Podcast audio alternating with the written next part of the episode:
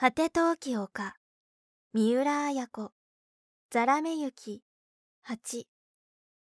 さすがに彼岸である。日差しが常の床のあたりまでいっぱいに差し込んでいてストーブの火もいらない暖かさだ。安子が台所で昼食の後始末をしている。食器の触れ合う音蛇口から水のほとばしる音それらの音を聞きながら常はうつらうつらとしている。エリコが食後の薬を持って常のそばに来た。常が目を開けたあら眠ってたのおばあちゃん。この頃常は半日は起きている。幸い常の脳内出血は軽かった。半身不随にもならず言語も明晰だ。倒れた当座は何日か舌がもつれていたが今は元に帰っている。ああちょっと。うつらうつらしてたよ。おはぎが少し多かったかね。とエリコの手元を見ておやまた薬を飲まなきゃならないのかい？と眉を潜めた。だってお医者さんが薬だけはちゃんとお飲みなさいっておっしゃったわよ。薬ってものはねエリコ。そんなに続けちゃいけないものだよ。昔の人はそういったものだがね。薬よりさエリコ。その長谷川和夫さんの写真でも見せてちょうだいよま あおばあちゃんったら。笑いながらエリコはふ机の上のブロマイドの入った小さな額を常に手渡した。いい男だね。ねえエリコ。おばあちゃんはね倒れた時思ったんだけどね。この人の舞台だけはどんなことがあってももう一度見たいね。それまでは死んでたまるかと思いましたよ。安子の台所で笑う声がした。エリコも笑った。笑い事じゃありませんよ。おばあちゃんがこんなに元気になったのは、長谷川一夫さんのおかげですよ。もう一度見たいと思わせてくれた、この人のおかげですよ。そうね。そういえばそうね。そうですよ。人間何でもいいから希望だけは持たなくちゃね。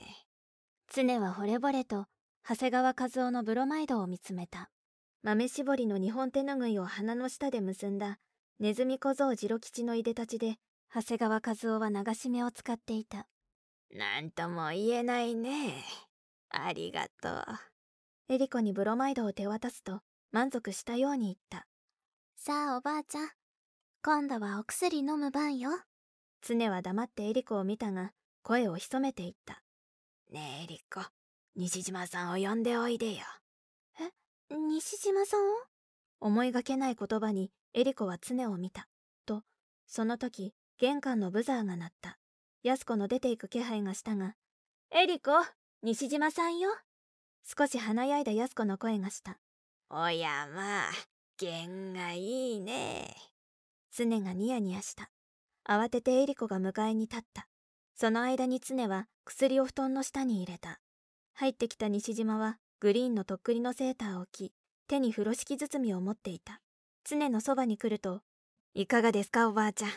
と、優しい笑顔を見せた。常が倒れてから、西島は3日に一度は見舞いに来ていた。ありがとう。もうすっかりいいんだけどね。安子やエリコが寝てれ寝てれって言うもんだからね。とても元気そうですよ、今日も。はい、これ。西島は風呂敷包みを布団のそばに置いた。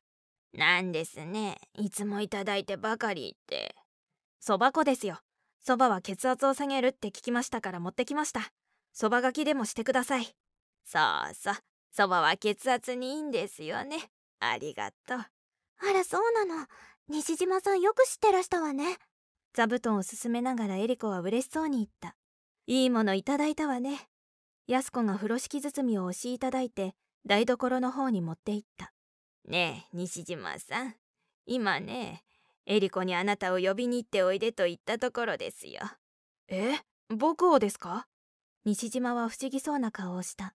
今まで常は西島が来ても今日ほど愛想よく迎えたことはない。どこか一線を引いて見ていたのだ。それが今日は最初から機嫌がいい。そうですよ。何かご用でしたか？ご用もご用。大変なご用事でね。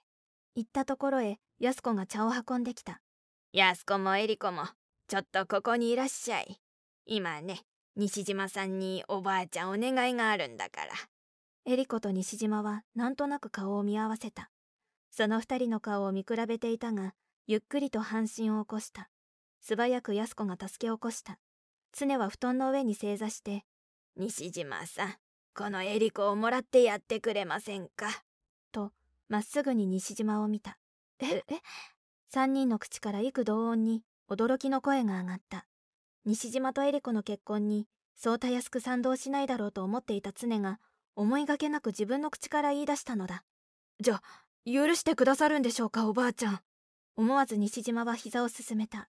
許すなんてそんな大それたことは言えませんよ。こんな娘でよかったらお願いしますよ西島さん。常が頭を下げた。こちらこそお願いします。西島も折り目正しく両手をついた。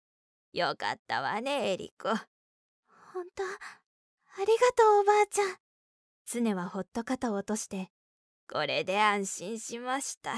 実はねこうして病気になってから私はね自分がもし死んだらと後のことが気になりましてね。お母さん死ぬなんてそんな。安子が言いかけると常はじろりと安子を見て死なない人間は一人もありませんよ。生きてる以上必ず死ぬものだからね。ねえ西島さんそりゃあ私だって体を大事にしていりゃあと5年や7年は生きるでしょうよ。でもねやっぱり後のことを考えてしまってね。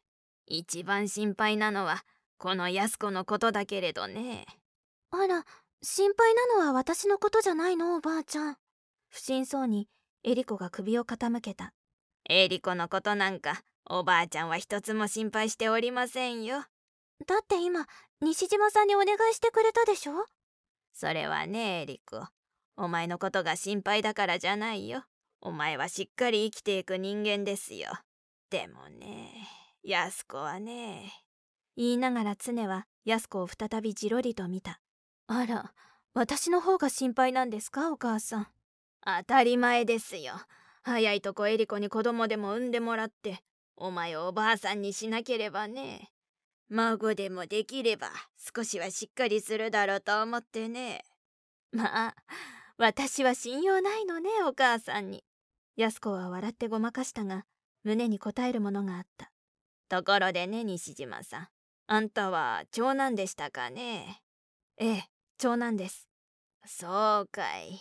じゃあこの旭川にいつまでもいるってわけにはいかないんですね。ひどくがっかりした声で常は言った。いえ僕の弟や妹は今の母の子供ですからいっそ僕はいない方がいいんですよ。へえじゃああんた2度目のお母さんを。いえ3度目です。3度目。そりゃあ苦労しましたね。さあ苦労したのは母たちの方じゃないですか。2人とも本当の母より優しかったようですよ。いつかも西島がそう言っていたのをエリコは思い合わせてうなずいた。じゃあエリコと結婚したらこの家に住んでくれますかね。